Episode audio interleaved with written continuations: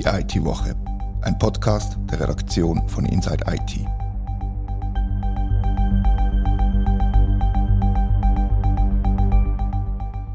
Herzlich willkommen zur IT-Woche. Mein Name ist Rete Vogt und heute rede ich mit dem Thomas und dem Christian über öffentliche Beschaffungen und die Forschungstätigkeit von IBM in der Schweiz.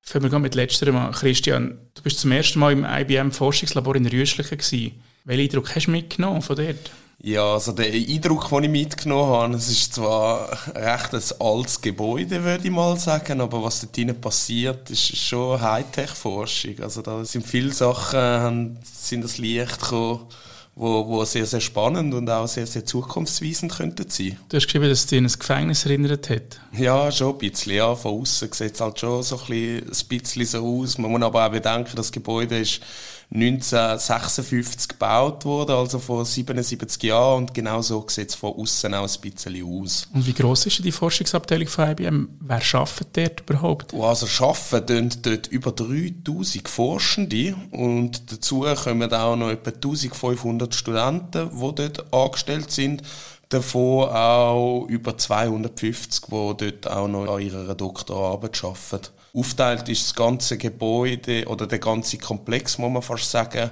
so wie ich es gesehen habe, in vier einzelne Gebäude, wo verschiedene einzelne Forschungslabore dann drin sind. Und wie ist so der, der Frauenanteil dort? Hast du irgendetwas können mitnehmen oder einschätzen? Oh nein, das kann ich da so nicht sagen. Was ich kann sagen, ist rund 50 Prozent der Leute, die dort arbeiten, sind Schweizer Staatsangehörige und die restlichen 50 Prozent sind dann fast aufgeteilt auf Deutschland, Italien, Griechenland, die UK oder Indien. Und in welchen Themen ist IBM besonders stark jetzt dort am Forschen? Also es sind unendlich viele Themen. Sachen, die zum Beispiel zu Wort gekommen sind, sind Cloud Computing, AI oder, oder KI, Quantencomputing, aber auch so Grundlagenforschungen wie Mathematik, Physik oder Life Science. Du hast von einem Roboter noch geschrieben, den sie gebaut haben. Was ist da genau dahinter? Was ist da genau dran? Ja, das ist äh, der Chemieroboter, meinst du wahrscheinlich? Ja, genau, genau. Ja, das ist eine ganz spannende Geschichte. Also der Roboter kann eigentlich die Arbeit von einem Chemiker übernehmen. Mit quasi künstlicher Intelligenz kann der chemische Stoff analysieren, kann also sagen, aus welchen Zutaten dass der chemische Stoff besteht und welche Methoden das quasi haben müssen verwendet werden, dass der Stoff hat können entstehen. Und der Roboter kann dann das nicht nur analysieren, sondern er kann auch, wenn er die entsprechenden Zutaten hat, kann er die, die untersuchten Stoffe nachher quasi auch gerade selber herstellen. In einer Präsentation ist das quasi so dargestellt worden im Vergleich mit einem Kochrezept, wo man quasi ein fertiges Gericht vor sich hat und der Roboter wird dann identifizieren, aus welchen Zutaten ist das gemacht oder aus welchen Zutaten wird das hergestellt und welche Methoden werden verwendet, um das nachher so können herstellen. Also quasi der Thermomix. ja, genau, ja, das, das ist eigentlich, ja, wenn man das so, so eine super Analogie würde machen, ja. Und, und, und das ist eigentlich ein Job, wo, wo Chemiker bis jetzt, bis jetzt gemacht haben, oder? Also der, der Roboter ersetzt den Job vom Chemiker. Genau, ja. Also man sagt bei IBM, man könne Zeit durch, bis man so eine Analyse gemacht hat, können wir rund halbieren verglichen mit wann das ein Mensch machen würde. Ist der Roboter schon fertig oder sind Sie noch dran? Ja, nein, der steht dort und ist dort in Betrieb und es gibt auch online ein Tool, wo man direkt auf den Roboter kann zugreifen kann. Ist das das gewesen, was dich am meisten beeindruckt hat oder ist etwas, hast du etwas anderes gehört, was faszinierend war für dich? Ja, also es hat schon sehr viel faszinierende Sachen gehabt. Ich sag mal, was da besonders speziell war, ist, da hat man direkt den Roboter vor sich gesehen, hat gesehen, wie der arbeitet. Also es hat wie praktische Anwendungen. Sehr fasziniert hat mich zum Beispiel auch der, der Quantencomputer, wenn der nur dort, ich sag mal, von der Decke gehangen ist. Aber es war doch eindrücklich, gewesen, so ein Gerät mal gesehen. Oder auch sonstige Grundlagenforschung, was zum Beispiel darum gegangen ist, dass man Computerchips statt mit elektrischen, mit optischen Leitern könnte ausstatten. Sehr spannend. Hat es auch ein Projekt gegeben, das besonders langweilig war? Ja, also Präsentation jetzt zum Beispiel zum neuesten IBM Mainframe habe ich jetzt zum Beispiel nicht so spannend gefunden, auch halt, weil ich auch schon darüber geschrieben habe. Spannend, dort war dann vielleicht eher der, der Aspekt, gewesen, wie es dann, wie es dann mit dem neuen Mainframe und, und AI dann zum Beispiel dafür sorgt, dass, äh, dass Finanzbetrug zum Beispiel kann aufdeckt werden Aber das habe ich jetzt nicht so weltbewegend gefunden wie, wie zum Beispiel der Quantencomputer. Sehr gut. Beeindruckend ist bei einem anderen Thema auch eine Zahl, und zwar sein Auftrag mit einem Volumen von 3,7 Milliarden Franken. Im Jahr 2021 wird die Beschaffungsplattform SIMAP nur an IT-Firmen vergeben worden. Aber eigentlich sollte es ja SIMAP schon lange gar nicht mehr geben, oder Tom? Ja, man hat die wollen also erneuern, die Plattform, also nicht abschaffen, sondern erneuern. Vielleicht noch schnell zu dieser Zahl. Das ist eine Statistik von der Forschungsstelle Digitale Nachhaltigkeit, wo die IT-Zuschläge zusammengerechnet hat. Genau, und es gibt aber noch eine andere Zahl, die deutlich höher ist, wo über IntelliProCure, das ist auch eine Plattform, die das zusammenfasst, was dort ausgeschrieben bzw. zugeschlagen wurde. Das sind teilweise Rahmenverträge, und das ist noch einiges höher, aber die werden ja teilweise eben auch an verschiedene Firmen äh, vergeben, den gleichen Vertrag. Also kann es doppelt gezählt worden sein, je nachdem? Genau, bei der tieferen Zahl höchstwahrscheinlich nicht, bei der höheren möglicherweise schon. Okay, aber der Grössenordnung nach wären sie ungefähr stimmen, aber es ist immer mit Vorsicht zu genießen, so, so Statistiken.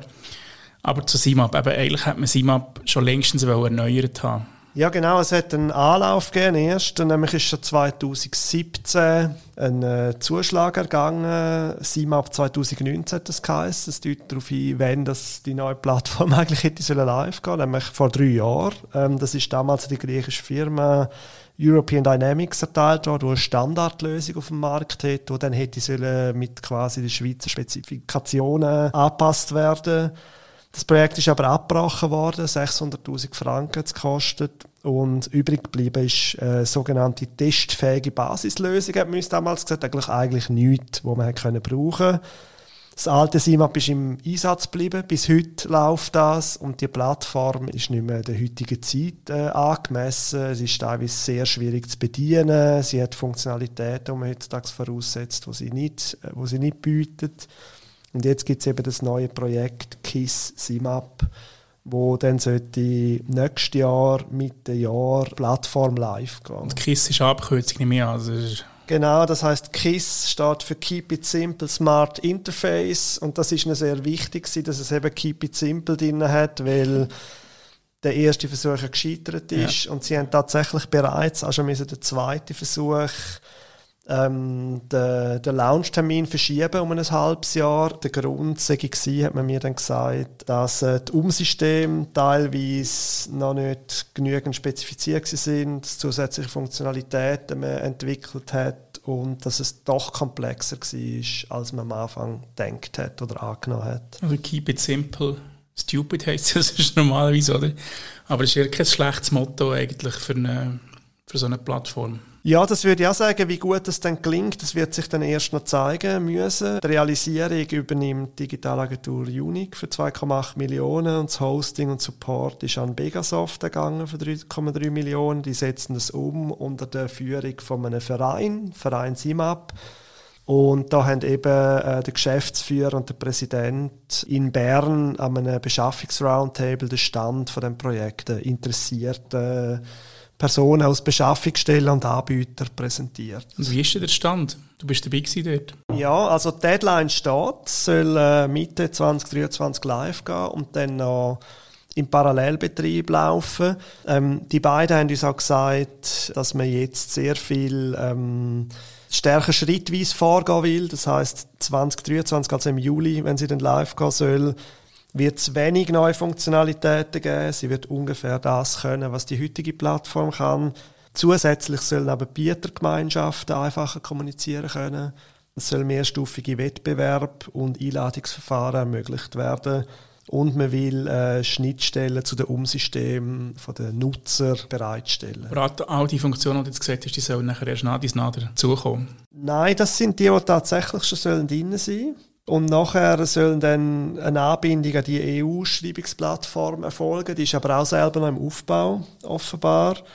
Und man soll dann äh, Unterlagen hinterlegen können, wie ein Handelsregisterauszug, wo dann Qualifikationen, wo, man, wo erfordert sind, eigentlich mit nicht jedes Mal neu muss aufladen und äh, im schlimmsten Fall in der Schublade suchen. also einfach wie ein, ein Hundskommuns Nutzerprofil von sich erstellen, das nachher gespeichert ist. Genau, und das wäre dann auch tatsächlich schon, ist schon diskutiert worden als quasi Zusatzdienst, der dann könnte kostenpflichtig werden. Ah, das ist aber neu, oder? Bis jetzt ist ja SIMAP komplett kostenlos nutzbar, oder? Genau, ja. Und es ist auch eine große Diskussion dann im Publikum, weil das Gesetz eigentlich vorgesetzt, das Beschaffungsgesetz, ähm, dass die Ausschreibungen müssen gratis zugänglich sein. Das haben die beiden Herren von SIMAP auch ähm, versichert. Aber gleichzeitig steht in einer Botschaft vom Bundesrat, dass äh, Zusatzdienst für Abos, für Benachrichtigungen zum Beispiel oder eben fürs Hinterlegen von solchen Standardqualifikationen können gebührenpflichtig werden. Und der Präsident hat gemeint, das zeige auch, dass das der Wille vom Gesetzgeber sei. Und das Geld könnte man dann vom Verein benutzen, um die Plattform weiterzuentwickeln. Irgendwie müssen sie ja die, die 600'000 Stellen, die sie jetzt Chemie aufgeladen haben, wieder reinholen, oder? Ja, also der Verein wird ja von Kanton und Bund. Das heißt, das wird über Steuergelder gemacht. Jetzt ist natürlich Diskussion gewesen, weil im Beschaffungsgesetz eigentlich auch ähm, die Chancengleichheit äh, festgelegt ist, also kleine, grosse Anbieter und so weiter. Es geht ja bei diesen öffentlichen Ausschreibungen darum, dass eben der Wettbewerb spielen kann, dass es keine Mauscheleien gibt, dass man nicht einfach kann sagen ja, ich gebe es meinem Kollegen da, Hans Rudi, der hat so eine super IT-Firma und braucht ein bisschen Geld.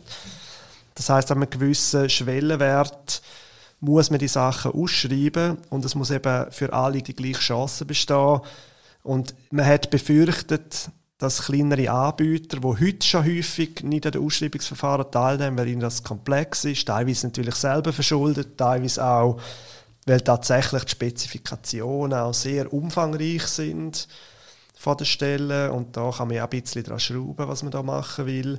Dass jetzt aber mit Gebühren für so Dienst eigentlich die kleinen Namen mehr können benachteiligt werden, weil wenn man jetzt an zwei Ausschreibungsverfahren teilnimmt im Jahr, sage ich mal, dann hat man natürlich weniger Interesse für so einen Dienst wie das Hinterlegen von Standardqualifikationen Geld zu zahlen, als wenn ich irgendwie äh, jede zweite Woche mal bei so etwas mitmache. Ist das Thema gewesen, dass man sich auch als anonym kann bewerben auf eine Ausschreibung?